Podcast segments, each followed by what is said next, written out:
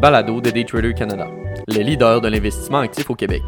Cette semaine, votre billet boursier vous est présenté par Nicolas Gauthier. Bonne écoute! Billet boursier de Daytrader Canada pour la semaine du 7 septembre 2020. Débutons avec la volatilité s'empare des marchés. Les marchés américains ont rebondi mercredi après leur première baisse de trois jours en près de trois mois. En effet, si on se rappelle, la forte baisse a commencé jeudi dernier et à son plus bas a fait perdre plus de 7% au S&P 500. Mercredi, l'indice a répondu de près de 2%, son meilleur jour depuis le 5 juin dernier. Il a récupéré un peu plus d'un quart de ses pertes des trois jours consécutifs. Maintenant, reste à déterminer si la baisse est terminée ou si c'était le début d'une baisse plus longue et généralisée. D'un point de vue court terme, si on prête attention au graphique du SPY, qui est le fonds négocié en bourse représentant le S&P 500, on remarque un rebond clair sur un fort support et sur la ligne de tendance haussière de l'indice. Ainsi, tant aussi longtemps que ce support et cette ligne de tendance ne sont pas brisés, nous sommes toujours en phase haussière.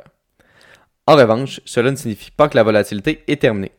En effet, les élections peuvent et pourraient très fortement devenir un vecteur de volatilité. De plus, historiquement, les mois de septembre et octobre performent moins bien que les autres mois, ce qui tend à pousser la volatilité à la hausse. En somme, en, tant que négociant actif, nous apprécions la volatilité et sommes en mesure d'en profiter, donc un retour de la volatilité n'est que le bienvenu nous. Passons ensuite à l'Europe s'attaque à Facebook. Un régulateur de la vie privée de l'Union européenne a fait parvenir à Facebook Inc. cette semaine une ordonnance préliminaire pour suspendre les transferts de données vers les États-Unis concernant ses utilisateurs de l'Union européenne, selon des personnes proches du dossier. Un défi opérationnel et juridique pour l'entreprise qui pourrait créer un précédent pour d'autres géants de la technologie, entre autres Google, euh, qui aussi transfère les données de ses utilisateurs entre l'Europe et les États-Unis.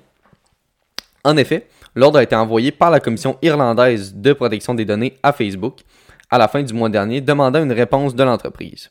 C'est la première étape importante que les régulateurs de l'UE ont franchi pour appliquer une décision de juillet sur les transferts de données de la plus haute juridiction de l'Union. Cette décision, si elle est appliquée, pourrait limiter la manière dont les entreprises comme Facebook peuvent envoyer des informations personnelles sur les Européens aux États-Unis.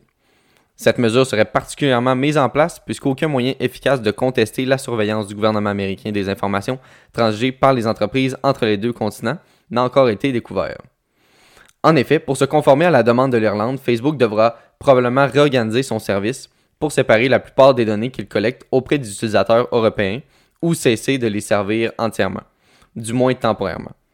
Le deuxième choix étant naturellement le moins souhaité, en revanche, si l'entreprise californienne ne se conforme pas à l'ordonnance, la Commission irlandaise des données a le pouvoir d'infliger à Facebook une amende pouvant atteindre 4% de son chiffre d'affaires annuel, soit 2,8 milliards de dollars.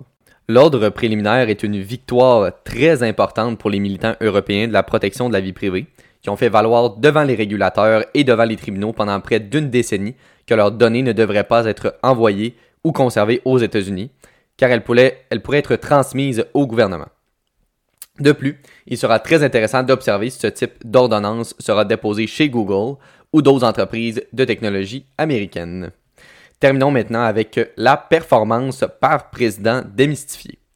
Dans les dernières semaines, l'idée comme quoi l'entrée d'un candidat démocrate à la Maison-Blanche pourrait faire chuter les marchés gagne en popularité sur les réseaux sociaux.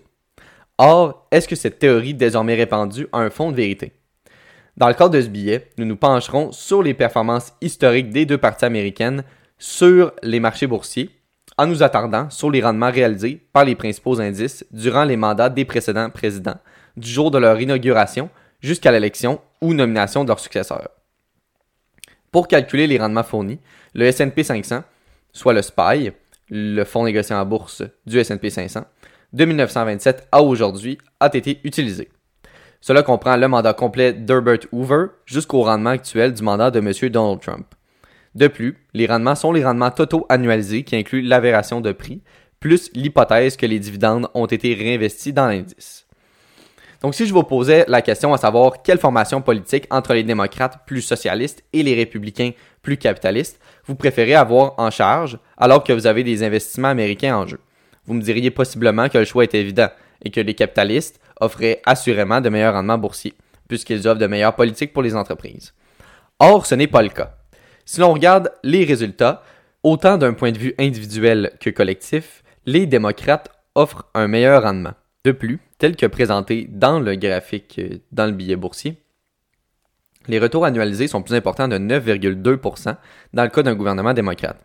Donc, dans le cas d'un gouvernement démocrate, on a un retour annualisé moyen de 13%, tandis que dans le cas d'un gouvernement républicain, on a eu un retour moyen de 5,2% pour une différence de 9,2%. Donc, en regardant le premier tableau, on remarque que les trois seuls présidents avec des rendements négatifs lors de leur mandat, George W. Bush, Richard Nixon et Herbert Hoover, étaient tous républicains, ce qui fait baisser les rendements globaux des républicains.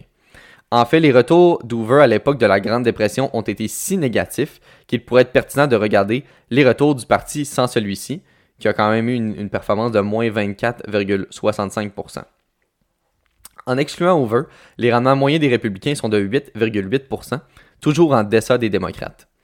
Naturellement, bien que ce soit un, exercice intéressant, les cycles économiques importent probablement beaucoup plus aux investisseurs que les cycles électoraux. Les deux derniers présidents démocrates, Barack Obama et Bill Clinton, ont présidé deux des plus longues expansions économiques de l'histoire.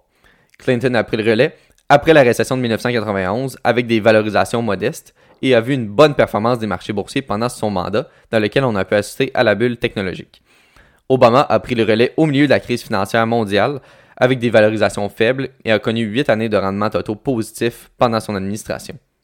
Finalement, certains pourraient argumenter que les rendements républicains ont été entraînés vers le bas par des performances négatives en fin de mandat, en 91 puis en 2008, lorsque le marché s'inquiétait d'un éventuel basculement vers la gauche si un démocrate gagnait l'élection. Considérant que nous tombons ici dans la spéculation et que les marchés boursiers sont un important mécanisme d'anticipation, il est raisonnable de penser que cela était déjà escompté.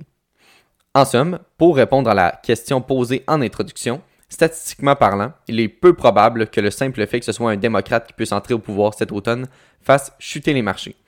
Naturellement, il ne faut pas oublier que en bourse, c'est toujours une question de gestion des attentes des marchés. Donc ça, c'est un élément qu'il faut aussi considérer dans notre analyse.